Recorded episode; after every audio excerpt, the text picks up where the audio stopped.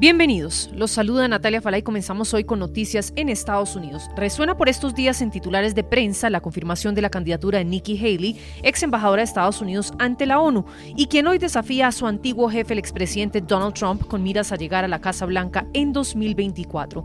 De acuerdo a un sondeo de Reuters Ipsos publicado este martes, el expresidente Trump lidera la carrera republicana con un 43% de apoyos, seguido por Ron DeSantis, gobernador de Florida, con el 31%, y Haley con tan solo el 4%. The Washington establishment has failed us over and over and over again.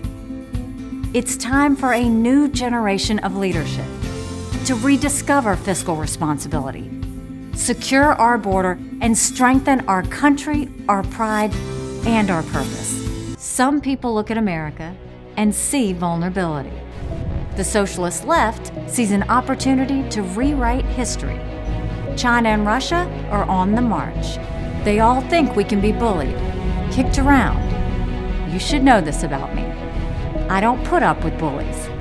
And when you kick back, it hurts them more if you're wearing heels. I'm Nikki Haley and I'm running for president. La clase dirigente de Washington nos ha fallado una y otra vez. Es hora de que una nueva generación de líderes redescubra la responsabilidad fiscal asegure nuestra frontera y fortalezca nuestro país, nuestro orgullo y nuestro propósito. Algunas personas miran a Estados Unidos y ven vulnerabilidad. La izquierda socialista ve una oportunidad para reescribir la historia. Todos ellos piensan que nos pueden intimidar, pisotear. Deberían saber esto de mí. No soporto a los intimidadores y cuando les devuelves el golpe les duele más si llevas tacones. Soy Nikki Haley y me postulo a presidenta. Eran las palabras de Nikki Haley. Desde el Charleston Visitor Center de la ciudad de Charleston, capital de Carolina del Sur, se estrenó como candidata a las presidenciales del 2024 en Estados Unidos con una provocadora propuesta claramente dirigida contra su rival en el partido Donald Trump y contra el actual presidente y posible aspirante a la reelección Joe Biden. En el acto de anuncio oficial de su apuesta electoral, Haley pidió entre otras cosas pruebas de capacidad mental para todos los políticos mayores de 75 años. Recuerden ustedes que ya Trump tiene 76 y Biden acaba de cumplir los 80 años.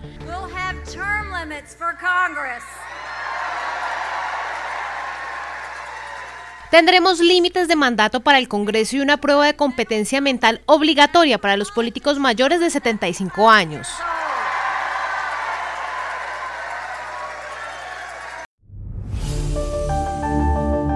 Anoche en entrevista con la cadena Fox News se le preguntó a Nikki Haley que si llegara a ser la nominada confía en que pueda ganar el voto popular. Esto contestó la candidata. I know I can. I know that you will see that we will get people that will come into our fold. Our goal is not, we are not about compromises. We are not about um, changing who we are. We're about fighting boldly for what we believe, Yo sé que puedo. Yo sé que ustedes verán que la gente estará de nuestro lado. Nosotros no venderemos compromisos o intentaremos cambiar la esencia de quienes somos. Nosotros lucharemos firmemente por lo que creemos y convenceremos a nuestros oponentes para que estén con nosotros. Y esa justamente es la parte del cambio. Necesitamos expandir nuestra carpa. Tenemos que sumar a los hispanos, a la comunidad judía, a la afroamericana, porque nuestras políticas son buenas y justas. Nos enfocaremos en empoderar a todos, no solo a un grupo selecto. Necesitamos empezar a hablar de una manera que todas las comunidades estemos de un mismo lado y eso es lo que nosotros podemos lograr. Mucho de esto tiene que ver con el hecho de que Washington está roto y ha estado roto por mucho tiempo. Tenemos que tener el coraje de dejar de lado el status quo, alejarnos de los problemas del pasado y decirnos que no le dejaremos a nuestros hijos este país que tenemos, sino uno mucho mejor, el que se merecen. Pues los apoyos a Haley no se han hecho esperar y hay quienes desde ya se muestran optimistas y aseguran que la republicana, hija de inmigrantes indios, tiene potencial para hacerle contrapeso a Donald Trump en las próximas elecciones. He sido un gran admirador de Nikki Haley, incluso cuando era gobernadora, aprecié el trabajo que hizo cuando estaba en la ONU. Creo que tiene razón, es hora de un liderazgo de alto nivel y creo en lo que ella defiende y en lo que yo defiendo, que es dar a todo el mundo una oportunidad, deshacernos de toda la locura y salir ahí fuera a vivir nuestras vidas y a dar lo mejor de nosotros mismos.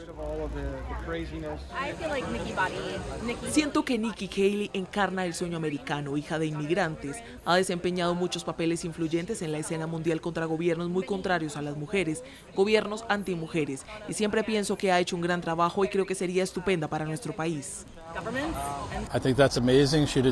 Creo que es increíble. Hizo un gran trabajo aquí como gobernadora en Carolina del Sur y creo que sería una buena presidenta. Uh, Yo era un partidario de Trump, pero creo que habla un poco de más. Y creo que es hora de un cambio de él y Biden. Y creo que es un pase como Nikki Haley. Ron DeSantis sería un partido increíble.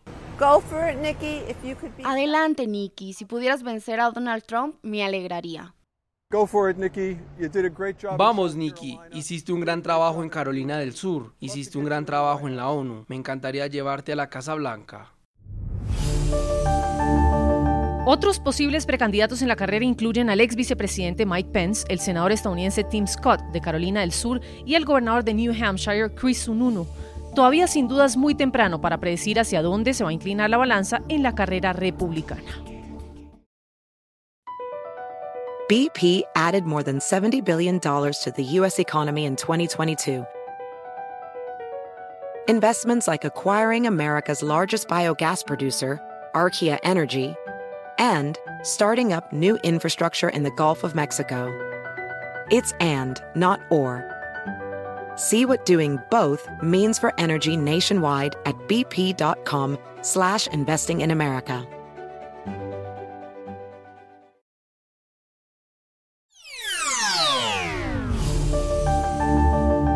Y atención, actualizamos información sobre el tiroteo que se registró ayer en horas de la tarde en Texas. Hay al menos una persona muerta y cuatro heridos. Los hechos ocurrieron en Cielo Vista, un centro comercial en El Paso, cuando dos hombres armados perpetraron el ataque. Autoridades reportan que hay dos heridos que se encuentran en estado grave. La policía logró la detención de estos dos sospechosos. Señalamos que en lo que va del 2023 se han perpetrado más de 70 tiroteos masivos en Estados Unidos, según Gun Violence Archive. Escuchemos las recientes declaraciones sobre los hechos que ocurrieron en Texas por parte del sargento del Departamento de Policía de El Paso. Lo que sabemos a este momento es que cuatro personas fueron heridas. Desafortunadamente una de esas personas falleció.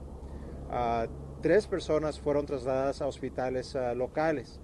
A este momento no se sabe el motivo o la razón por el tiroteo.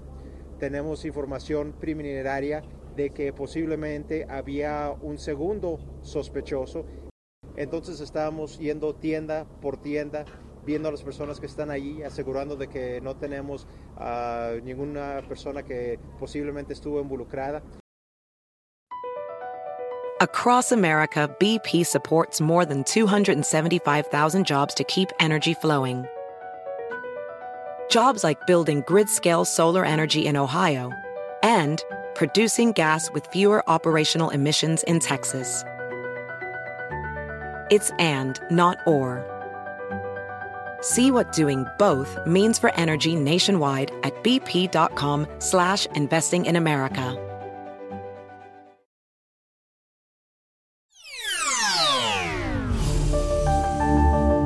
Y terminamos con un tema en Venezuela que hace eco. La comunidad LGBT aprovechó la semana de San Valentín para protestar y exigirle al Tribunal Supremo de Justicia la aprobación del matrimonio igualitario y justicia por el asesinato de al menos 10 integrantes de esa comunidad que se han registrado en los últimos meses. Aseguran sentirse discriminados y amenazados en su país. Ante los micrófonos de NTN 24 rindió declaraciones Gendry Velázquez, representante del Observatorio de Violencia LGTBQ. Sí, bueno, eh, en el observatorio tenemos un registro de los últimos seis meses del 2022, donde se registraron 97 casos, 10 de ellos son asesinatos a las personas solo por su orientación sexual, identidad de género y expresión de género. Estas son unas cifras que nos alarman, que nos alarman porque además no están causando el impacto que deben causar. No hay respuesta del Estado. Desde hace siete años han solicitado que se apruebe el matrimonio igualitario y se han encontrado con una pared. Eso dicen en NTN 24 individuos de esta comunidad. A celebrar el amor, a celebrar el amor que el Estado venezolano está negado a reconocer, está negado a proteger, aunque es un mandato. Debemos recordar que esto no es un capricho, que esto no es que nos provocó, es un deber del Estado y las instituciones garantizar la igualdad de derechos. Porque nosotros le estamos diciendo al Estado que no queremos su aceptación porque ya nosotros nos aceptamos. ¿Qué estamos buscando? Que se reconozcan los derechos que ellos nos niegan. O sea, que reconozcan que nos desasisten y que hay un cúmulo importante de la población que no tiene el acceso a otros derechos como lo tienen los demás. Que para el Estado nos trata como ciudadanos de segunda y que esa premisa que aparece en la Constitución de una sociedad justa y amante de la paz nunca, nunca se va a lograr mientras no seamos una sociedad de verdaderos iguales. Ante nuestros micrófonos también habló Paola Martucci, quien ya hizo realidad su transformación, pero señala que su integración a la sociedad es cada vez más difícil. Sobre todo cuando estás en una alcabala o cuando está la policía en el metro eh, pidiendo identificación. Entonces cuando le entregas tu cédula, dicen que estás suplantando una identidad que no es tuya porque el nombre que aparece en la cédula no se corresponde con la imagen que ellos están viendo y hay problemas, en algunos casos hay extorsiones, ah, te, dirigen a la comisaría, te desnudan, entonces es muy problemático que la identidad legal no se corresponda con la identidad autopercibida. Estudiar también parece ser otro reto para la comunidad trans en Venezuela. Mucha gente decide no estudiar o dejar los estudios porque el proceso de pasar la lista todos los días y que todos los días el profesor te diga un nombre que no corresponde con tu imagen y te someta al escarnio público de tus compañeros, ya es una cosa que es insoportable y mucha gente dice, mira, ya no, no quiero. Voy a estudiar cuando tenga mi nombre, quiero mi título con mi nombre. Pues son claros los retos que no solo en Venezuela, sino en el mundo todavía enfrenta la comunidad LGBT. En esta ocasión señalan que no se sienten una diferencia, tampoco una minoría, y aseguran que son parte del país y que también pagan impuestos. Mientras que los militares, los evangélicos y personas que desconozcan el tema de derechos humanos y derechos LGBTQ, aquí no se va a avanzar. BP added more than $70 billion to the U.S. economy in 2022.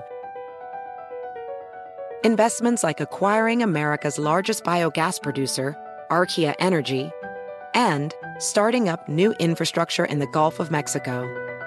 It's and, not or. See what doing both means for energy nationwide at bp.com slash investing in America.